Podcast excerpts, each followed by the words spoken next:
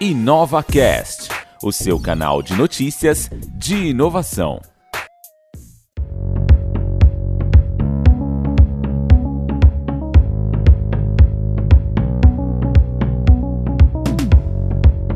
Olá, seja muito bem-vindo ao InovaCast, seu canal de notícias de inovação. E hoje a gente tem um entrevistado para lá de especial, Fabrício Saad. Ele que é CMO da NZF4, a primeira empresa certificada na ISO 56002, a ISO de inovação. Fabrício, seja muito bem-vindo e muito obrigada por ter aceitado aqui o nosso convite. Obrigado, Marília. É uma honra sempre aí estar falando com você e ainda mais sobre um tema tão é, bacana, né? e que a gente é tão apaixonado como é a inovação, né? É isso mesmo. Eu digo que não tem profissional infeliz trabalhando com inovação, porque todo mundo que trabalha nessa área é completamente apaixonado pelo que faz. E aí, para começar aqui o nosso bate-papo, eu queria te fazer uma pergunta que não quer calar, né? Eu imagino que essa seja aí uma pergunta bastante recorrente para você como é ser a primeira empresa certificada nessa norma no Brasil, a primeira na América Latina e uma das três primeiras no Brasil, né? Levar o Brasil para o pódio da inovação mundial. Como é isso para você? Como é que você descreve essa sensação? Sim, eu acho que uma sensação de missão cumprida, uma sensação que a gente aí, é, você sabe que eu além aí do grupo Masoferro tenho uh, um segundo, uma segunda atuação né, na, na SPM, enfim, aí como ensinando sobre inovação, né? E aí a sensação da gente colocar na prática aquilo que a gente ensina, né? Então, acho que isso é muito é muito gostoso, não tem não tem preço, né? E vou te falar que a gente, óbvio que fica orgulhoso de falar, putz, somos a primeira empresa certificada da América Latina, né? Como você disse, terceira né, no, no mundo a conseguir essa norma na, na mesma semana de lançamento. Ah, e aí o trabalho da, da Pala, sem dúvida, agregou muito e, e esse apoio todo. É, mas, sei lá, seu primeiro, seu segundo, seu terceiro, acho que foi consequência é, de, de né, tudo que a gente que a gente aí é, lutou, que não foi fácil, e, mas é óbvio que sempre é bom, sempre dá um gostinho, né, a gente dizer isso.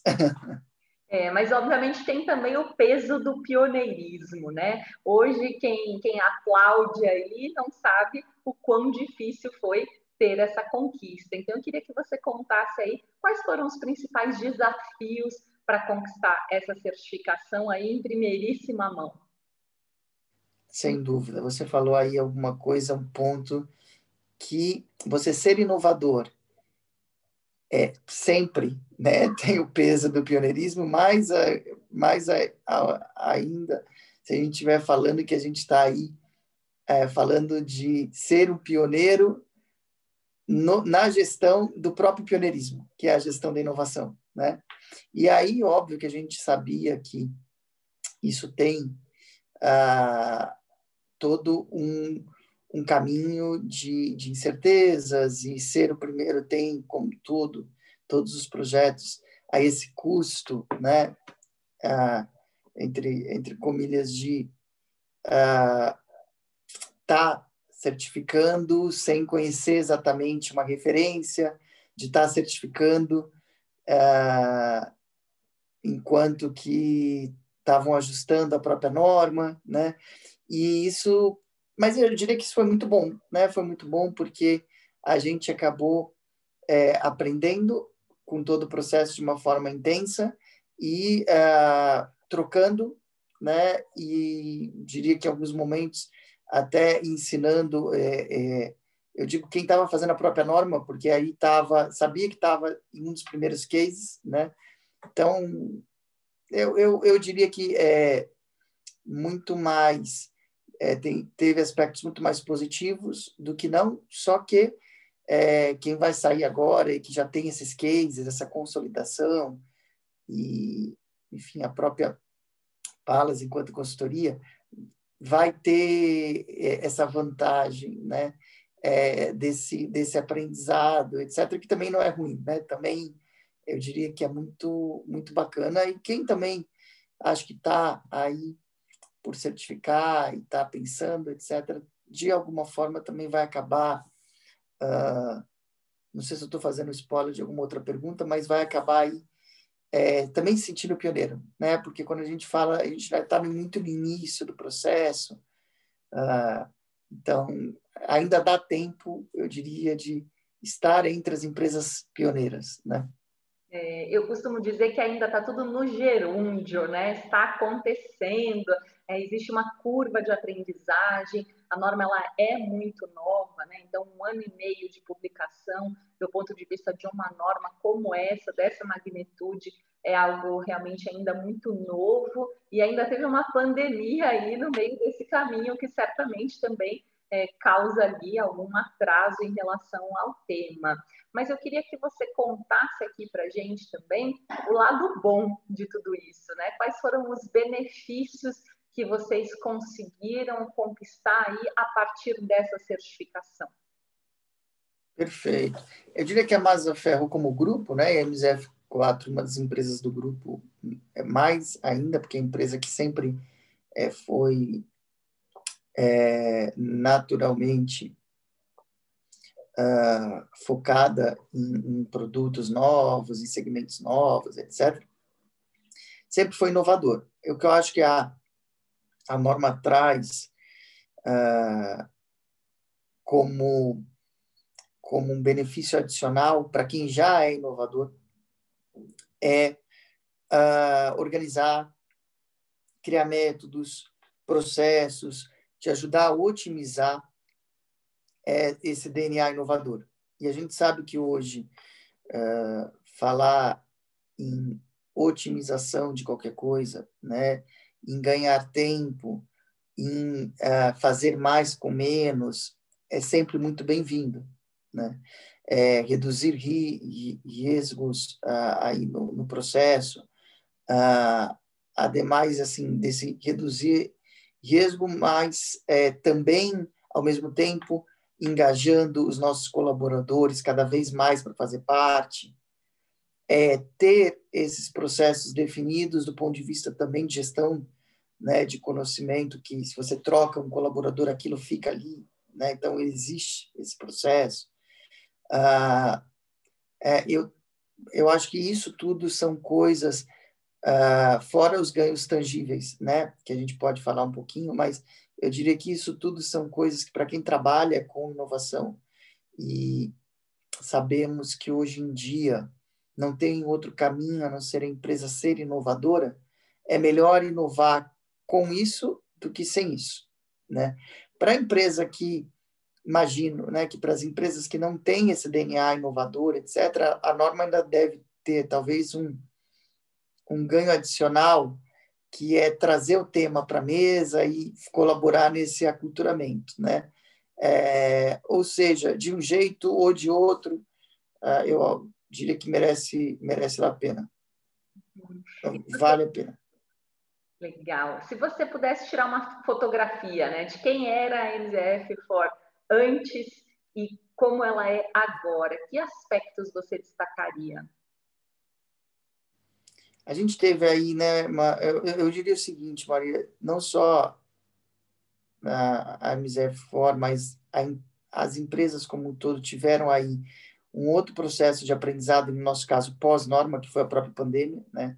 E, então, isso não está sendo fácil. Inclusive, essa é uma pergunta que ela acaba aí somando vários fatores, porque a gente está falando aí da norma, né, desses uh, uh, um, um ano e meio né, é, de, de, certificação, no, no, nosso caso, um pouco mais já.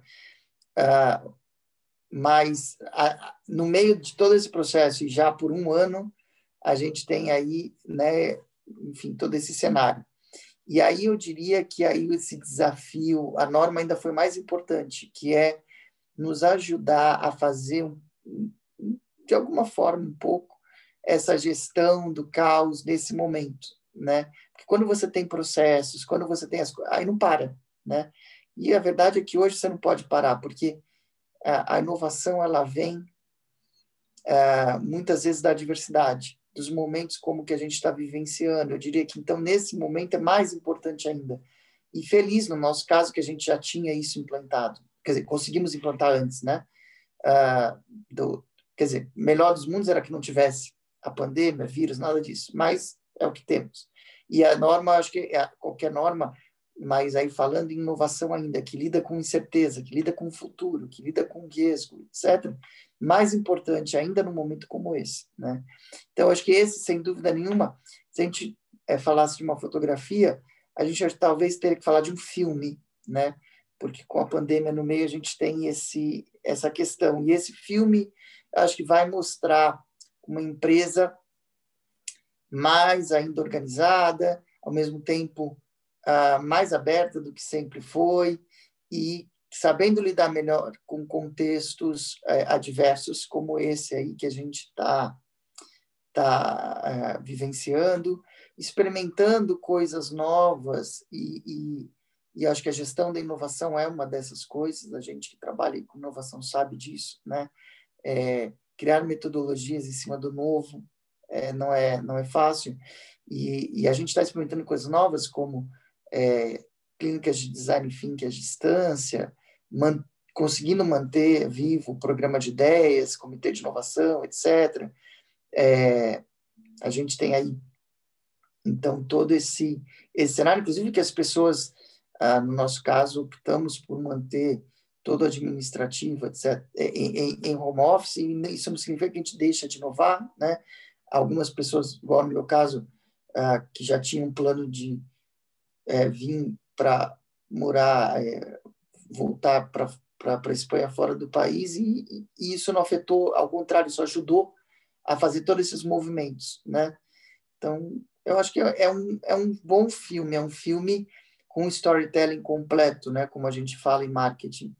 Uh, com você tem aí um suspense, você tem aí é, muito muito é, muita diversidade e no final você tem a, acho que estamos tendo né um, um, final feliz apesar de tudo isso é isso mesmo resultados muito positivos né eu queria que você contasse um pouco é, sobre a estratégia de inovação da MZF Ford né? Então nós sabemos aqui que é uma empresa de uma indústria de transformação no ramo de nylon e o grande objetivo, né, desde que a Palas começou ali o projeto de implementação da norma, sempre foi ampliar a inovação em produtos, né? Então, buscando produtos de maior valor agregado para que a empresa é, se tornasse ali mais competitiva e saísse de uma economia de escala, né? O, o, o nylon é uma commodity, né? Então saindo dessa economia de escala para uma economia de escopo. Eu queria que você contasse aí um pouco né, desses produtos que vocês estão lançando. Né? A gente sempre destaca aqui nas nossas apresentações que só no ano de 2019 a empresa criou mais de 130 produtos que representaram 9% do faturamento.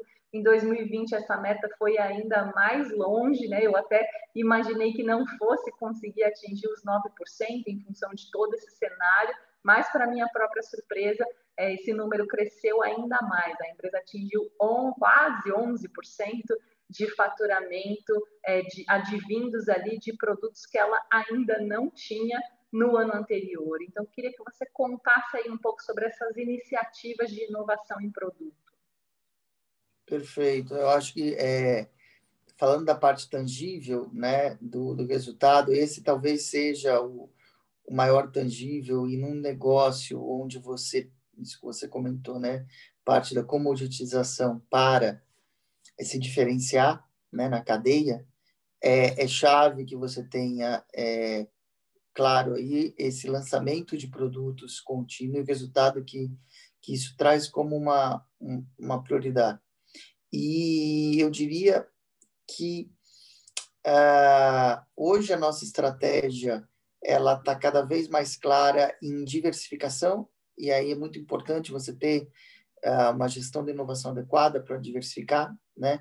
Então, a MZF For hoje é uma empresa que tem aí um número de SKUs é incrível, que atende mais de 100 cadeias de uh, diferentes uh, e setores diferentes, que vai desde o cinto de segurança do nosso carro até ah, os cepilhos da, das escovas dentais, né?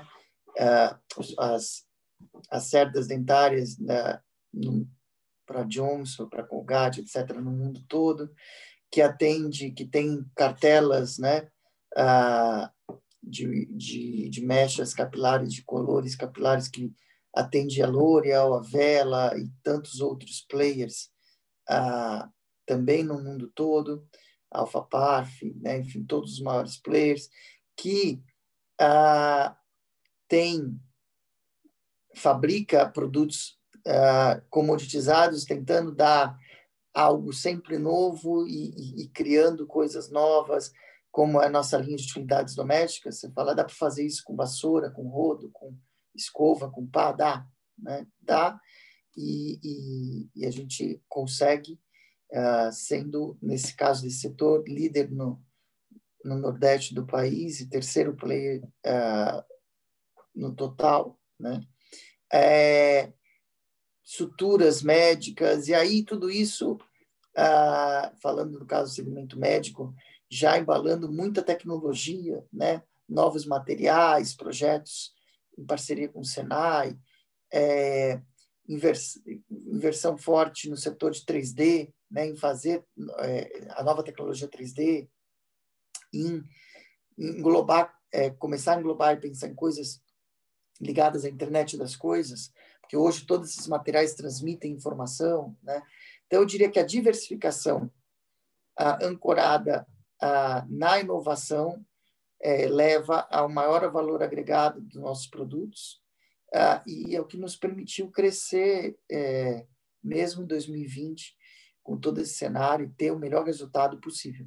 Uh, talvez o melhor resultado que a gente é, teve uh, em todos os últimos anos, a gente nem esperava, né? Que, mas acho que é, isso tudo é resultado é, de, um, de um trabalho. Então, acho que também você tem um ganho que é a inovação torna a empresa mais resiliente, né?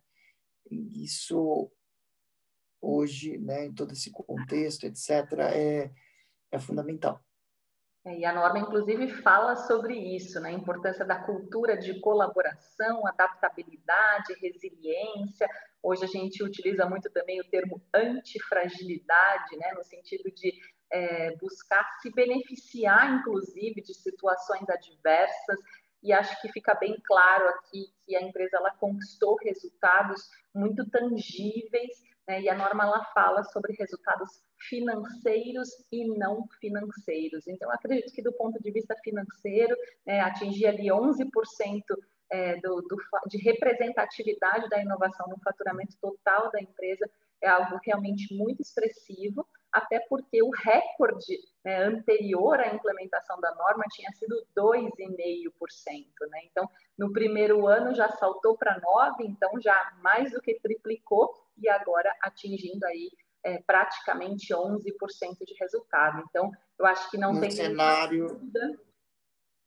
No cenário pandêmico, né, Marina, que não, não é, Marília, desculpa, que não é fácil crescer, né, que você fala é aquela coisa, e aí acho que você citou uma coisa importante, os resultados não tangíveis, né, ou intangíveis, desculpa, também é muito importante, né, porque você tem um ganho que você não consegue mensurar financeiramente, mas que você sente na cultura, que você sente no valor da marca. Então, a gente tem aí uma consultoria que faz os nossos trabalhos de brand valuation e conseguir, consegue captar isso, que você sente na hora de você negociar ah, com um banco e que todas as empresas no, no, país em expansão depende né, de, de, de estar dessa relação com o banco, estar sempre aí para ter né, vantagens nas linhas de financiamento, e que eles comentam, nossa, que legal, todo esse lançamento de produtos, etc.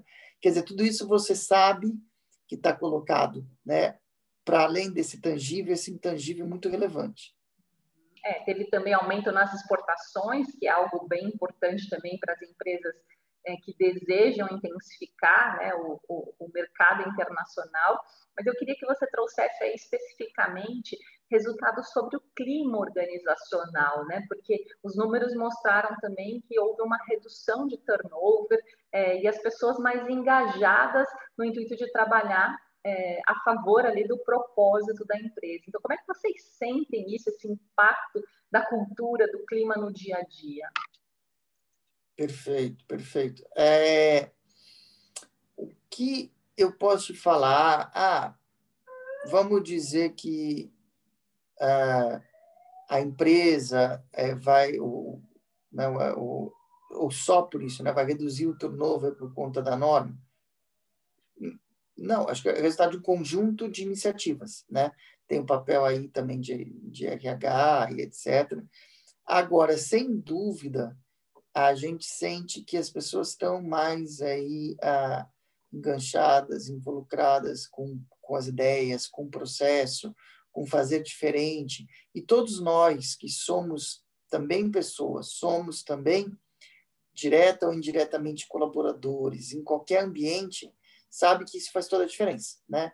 Tem vários estudos que mostram hoje, uh, esses dias mesmo eu convidei para uma palestra um especialista nessa área uh, na para os meus alunos da, da, do MBA na SPM, e que tem vários estudos que colocam esses atributos à frente do que do, do, do tangível, do, do, da remuneração, do salário, na hora de reter pessoas. As pessoas estão cada vez mais buscando propósito, cada vez mais buscando trabalhar em uma organização que traga para elas esse senso de pertencimento, né? Que é, escuta elas, né? E quando a gente fala de um programa de ideias, a gente está falando disso também, de ter um programa que incentiva as pessoas a dar ideias, que as pessoas se sentem escutadas, porque nosso caso, 80% das ideias aprovadas, óbvio que não são todas as que fazem sentido, estão, estão sendo implantadas no mesmo ano. Né?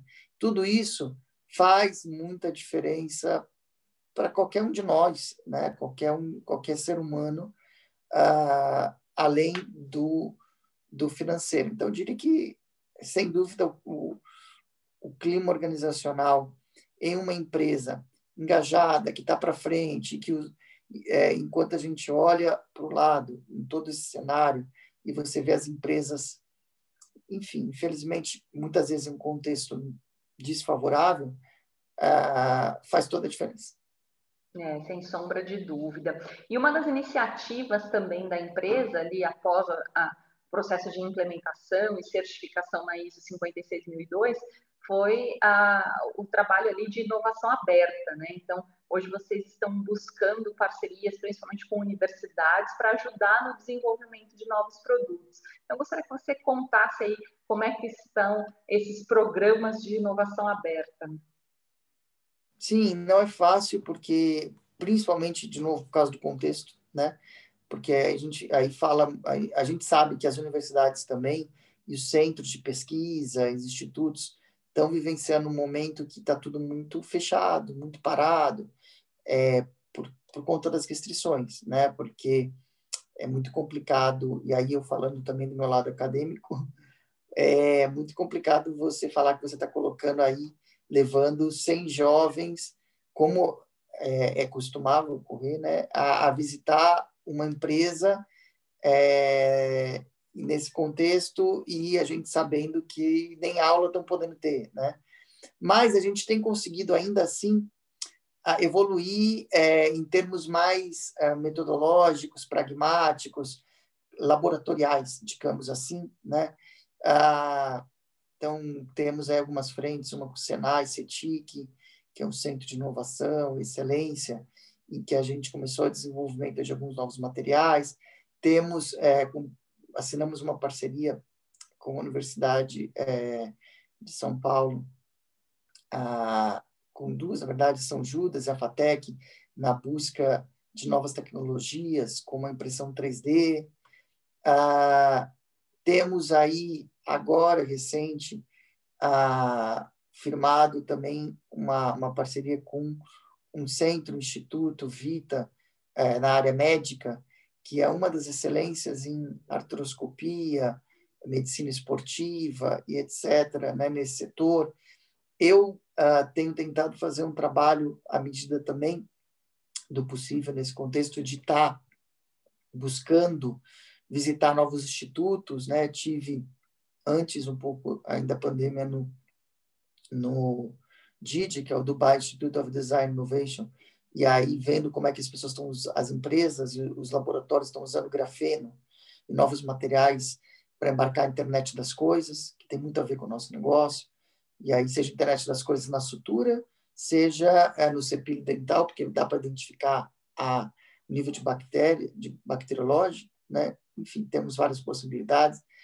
Ah, então, é, eu diria que a gente aí é, tem um processo ah, prejudicado pelo contexto, mas mesmo mesmo com esse contexto, não ficamos né, aí parados e, e tentamos sim é, tirar ah, o, o melhor e pelo menos nos organizarmos e saindo, sair abrindo essas frentes. A gente acredita muito que o pilar universidade, institutos de pesquisa, laboratórios, tudo que tem a colaborar com a ciência, a ciência com e a academia, né, com a, a, o meio produtivo, pode agregar muito muito valor, sem dúvida.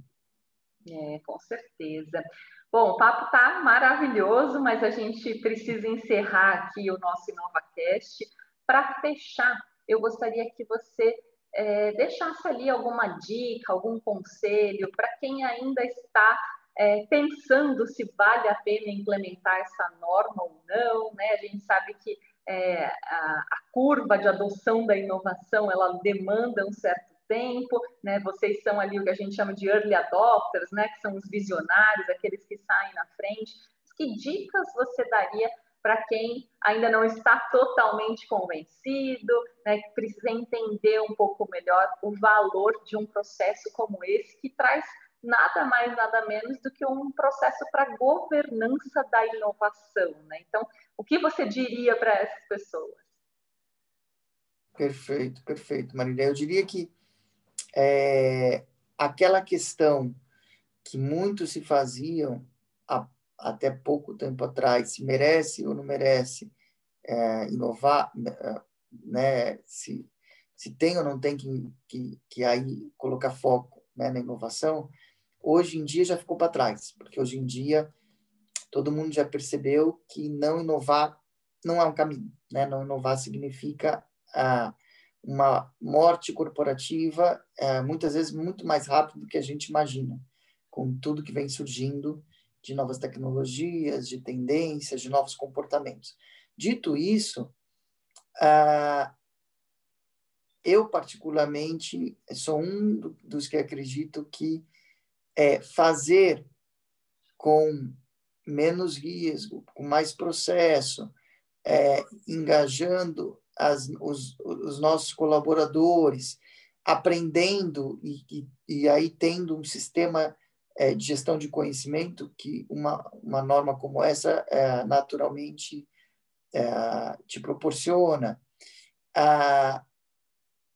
merece muito mais do que não, do que fazer de qualquer jeito. E, e aí você tem razão, é necessário um esforço, é necessário um certo foco, é necessário tudo isso que a gente já sabe quando vai fazer qualquer implantar qualquer nome, qualquer processo. Mas sem dúvida alguma é um esforço, um foco, um investimento, etc, muito menor do que o que você vai desperdiçar depois fazendo de qualquer jeito, né? Eu e aí acredito nisso não só como executivo de sentir isso na prática, mas também aí como como acadêmico, né, não poderia estar falando diferente, porque é, a gente tem aí toda uma literatura, um embasamento, etc., que mostram isso. E quando a gente cruza isso com o que acontece na prática, a gente vê que faz todo sentido, sem dúvida alguma. Ou seja, é um esforço que, que é bom, né? um esforço que merece, que, sem dúvida, qualquer, qualquer profissional da área, do setor que está nesse momento é, nessa nesse, nessa dúvida, nesse, você fala, cara, não, legal, porque eu vou participar disso. E além de tudo isso, tem aí um ganho, aí olhando o nosso lado, né, um pouquinho egoísta, um ganho adicional, que todos nós como profissionais também queremos e merecemos, né? Então, que é fazer parte disso. É, Acho que é isso. Vale a pena, né? Compensa aí o esforço, todo o sacrifício, né? Que a equipe demanda ali uma certa dedicação, obviamente. É um projeto de médio prazo, mas os resultados eles inevitavelmente acabam aparecendo não só para a empresa, mas também para os profissionais envolvidos, como o Fabrício bem destacou. Quero agradecer aqui novamente a sua presença. Hoje o InovaCast conversou com o Fabrício Saad, ele que é CMO da MZF Core, a primeira empresa certificada na ISO de inovação no Brasil, na América Latina e uma das primeiras do mundo. A gente se encontra no próximo episódio. Até lá!